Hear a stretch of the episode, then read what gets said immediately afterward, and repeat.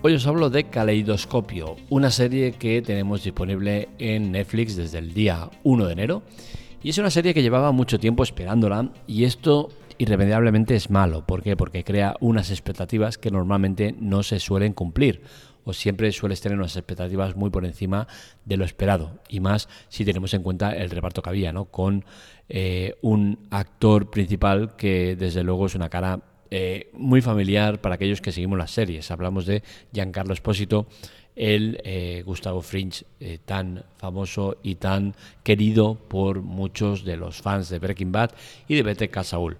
Al final es una serie que cuando tienes esos, esas expectativas y ese pedestal tan alto, pues lo más que puede hacer es decepcionar. Y en este caso, a mí Caleidoscopio no me ha decepcionado y creo que eso es la nota positiva de todo esto y eh, con lo que quiero empezar mi análisis de la miniserie. Estamos hablando de una miniserie que al final yo entiendo que la crítica la va a valorar mal. ¿Por qué? Porque se basa eh, las críticas en lo que es la serie en sí. Entonces, si nos basamos en la serie en sí, sí que es cierto que es una serie normal, no es nada del otro mundo, no está mal, pero tampoco es ninguna maravilla. Pero claro, el tema es que Caleidoscopio va mucho más allá de ser una serie sin más. Es una, es una miniserie que tiene una serie de características especiales que la hacen diferente al resto.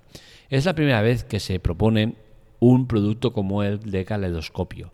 ¿En qué se basa? Se basa en una miniserie donde hay ocho episodios que te lanzan de manera aleatoria. Cada usuario tiene una manera de ver los episodios. No están numerados, sino que están por colores. Es decir, yo, por ejemplo, he podido ver el rojo, verde, azul, amarillo, mm, violeta, y tú has podido ver el violeta, amarillo, rojo, verde, azul. Así cada uno de los usuarios. Cada usuario lo ha visto de una manera diferente. El único episodio que hemos visto todos al mismo tiempo es el blanco, que es el último. ¿Por qué? Porque al final el director lo que ha hecho es montar la historia, los ocho episodios, de manera eh, que todos concuerden con el siguiente, es decir, que todos tienen un nexo de unión los unos a los otros y todos se conectan al episodio final, que es el día del atraco, que es el blanco.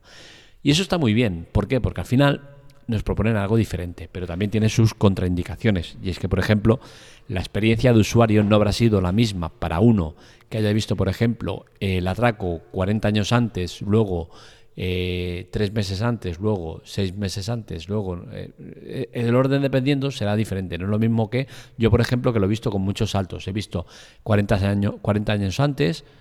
Eh, no, primero vi el de tres meses antes, luego 40 años antes, luego tal. He ido saltando de adelante para atrás. Y bueno, eso la verdad a mí me ha gustado. Me ha generado mm, spoilers intencionados, claro, por el, por el director que me han gustado porque te, dejan ver cosas que luego pasan o luego las ves diferentes o tal. Y la verdad es que a mí el producto me ha gustado, pero sí que es cierto que a la hora de la verdad a mí me gusta ver las series tal y como propone el director. Es decir, el director entiende que eh, las series están organizadas con los tiempos de una manera y a mí me gusta respetar esas maneras. Que este producto es diferente y nos lo venden precisamente con esa aliciente de poder verlo en el orden que quieras, que el resultado es el mismo. Pues bien, me ha gustado pero a mi modo de ver es innecesario. Como producto nuevo, como prueba piloto, como lo que quieras llamar, bien, pero a mí al final me gusta que, me marquen la pauta que, debería seguir. No sabemos tampoco Netflix hasta qué punto está desordenando más o menos los episodios. Es decir, eh, que quizás eh, eh, en una región pues hace dos o tres modificaciones o quizás hacen dos mil. O sea, es que al final no sabemos el desorden que han hecho. Sí que sabemos que el último episodio siempre es el blanco. Entonces, bien, es un producto que me ha gustado. Es un producto que, como digo, entiendo que la crítica mm, la vaya a poner por debajo de lo que se merece, porque al final valoran únicamente la parte eh, serie. Y como tal, pues hemos visto 2.000 series iguales. Entonces, en ese aspecto sí que no nos ofrece nada diferente o nada fuera del otro mundo. En cuanto al reparto, la verdad es que me ha gustado, me ha gustado ver, bueno, me ha gustado ver, mm, entre comillas, a Giancarlo Espósito. ¿Por qué? Me ha gustado verlo porque no suelo ver muchos trabajos de él, pese a que los ha tenido, más allá de su intervención en Mandalorian y poco más he visto.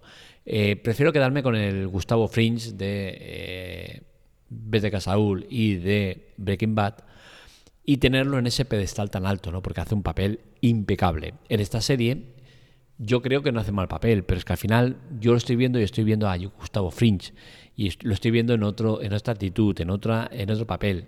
Y entonces se me hace rayo, se me hace raro, ¿no? Es de esos personajes que están muy estancados en un papel y es muy difícil sacarlos de él.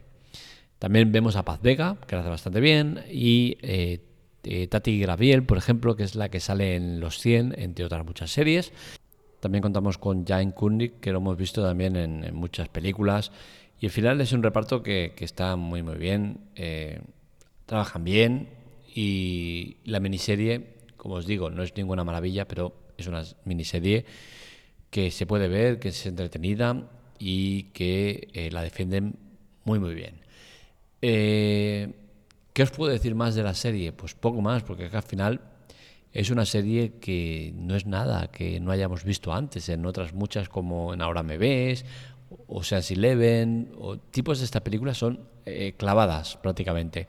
Simplemente es eh, el envoltorio que nos están poniendo, que es un envoltorio diferente, y que al final, de cara a las críticas, entiendo que no se debe valorar esto, igual que para los premios y demás, pero sí que a nivel espectador, eh, el que nos propongan sistemas nuevos no está de más, creo que está bien.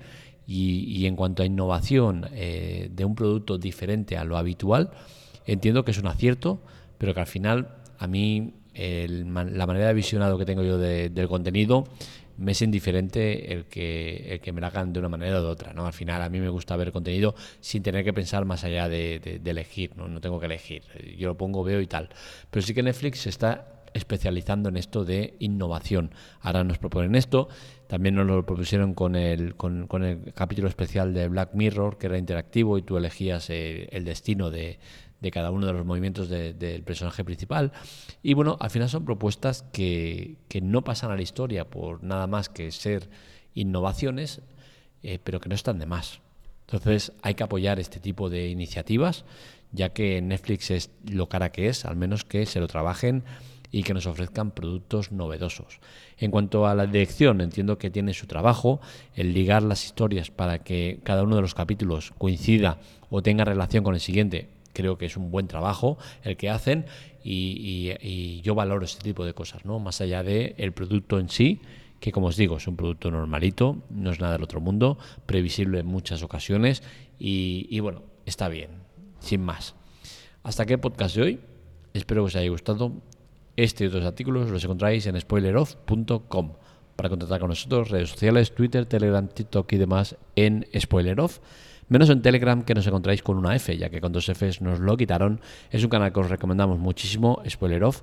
Eh, donde encontraréis un montón de contenido que no podemos poner en otras plataformas por tema de copyright y derechos y demás, y, y, que estaréis informados y al día de todo lo que sucede en el mundo del cine y de las series sin spoilers, que es creo muy importante. Hasta aquí, lo dicho, un saludo, nos leemos, nos escuchamos.